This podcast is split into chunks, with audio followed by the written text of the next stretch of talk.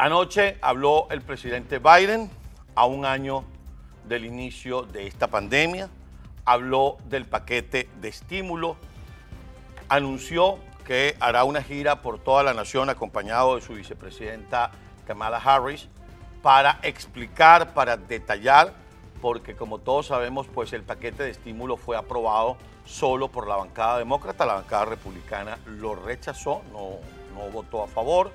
Eh, los demócratas eh, van a explicar estado por estado con la gira del presidente Biden los alcances. Por cierto, que ya para tan pronto como este mismo fin de semana comienza a llegar el chequisnay a todos. Van a recibir su chequecito. Así que, bien, es la información más importante que destaca dentro de los Estados Unidos. El discurso del presidente sobre el tema de la pandemia dijo que para el primero de mayo ya deberíamos estar vacunados todos todos. Yo estoy que la semana que viene creo que ya me, vacuno. el gobernador Ron DeSantis dijo que la próxima semana de 60 años en adelante y la siguiente los que tenemos de 55 años en adelante, para que en el mes de abril, entonces, de 18 años en adelante, todos podamos estar vacunados contra el COVID-19. Bien, yo tenía previsto, mis queridos amigos, lo habíamos conversado con nuestra productora María Fernanda Soledad, eh, un tema para el día de hoy. Pero, ustedes saben, estas cosas que uno está leyendo aquí, viendo páginas, hablando con gente, revisando redes sociales. En la cuenta Instagram de mi compañera Carla Angola, vi un video que, como ustedes saben, nos llama a movernos la fibra. Y digo como ustedes saben porque tengo ya varios días hablándoles del rechazo a la xenofobia. Veamos esto.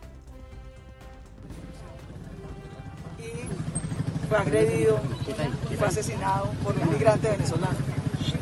No es la primera vez, desafortunadamente, lo hemos denunciado con el general Gómez en nuestros consejos de seguridad, que tenemos actos muy violentos de migrantes venezolanos. Este no es un tema de hurto. Primero, asesinan y luego roban. Necesitamos garantías para los colombianos. Yo respeto profundamente las políticas del gobierno nacional, pero los colombianos también necesitan garantías.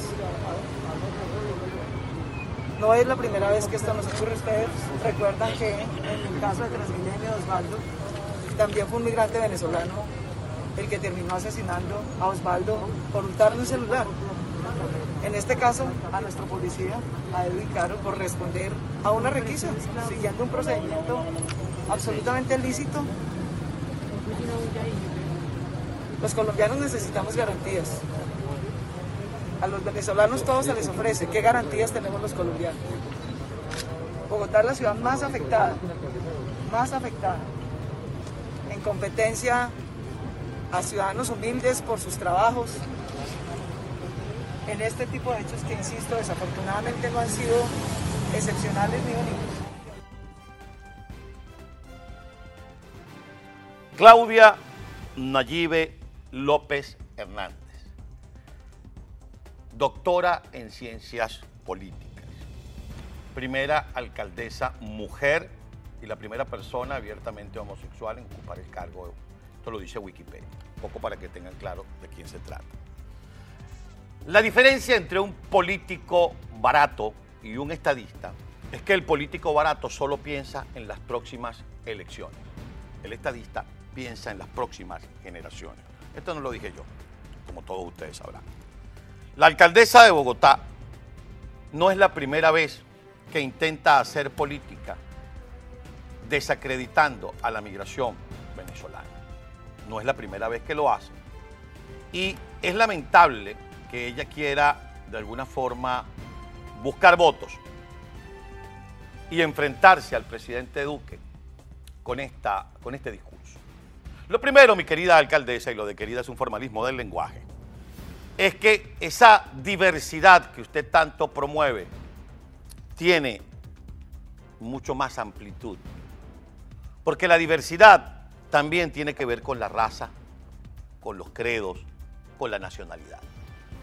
En Venezuela, por ejemplo, los libros no muerden, a pesar de su, doctorado en ciencias políticas, durante muchísimos años recibimos a los hermanos colombianos y vinieron a ayudarnos a ser grandes nuestro país.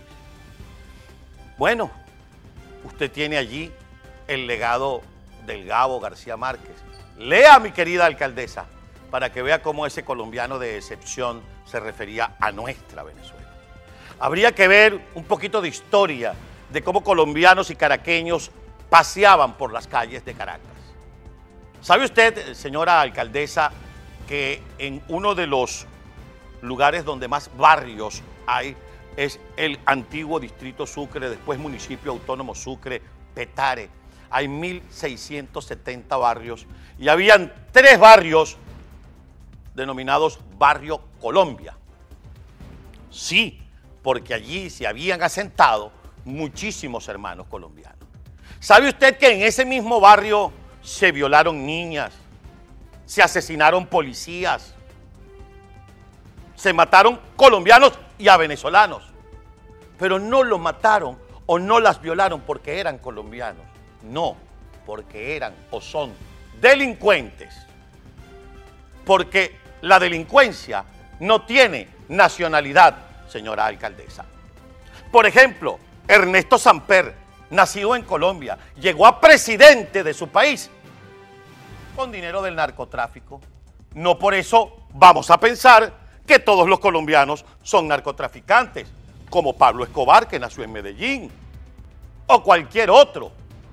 No, sentimos un profundo respeto por los hermanos colombianos, porque delincuentes hay en Estados Unidos, en Venezuela, en Colombia, en Argentina, en Perú, en Brasil, en el mundo entero. ¿Sabe una cosa? Jamás un político venezolano, y los hemos tenido buenos y malos, jamás utilizaron la migración colombiana para tratar de ganar votos.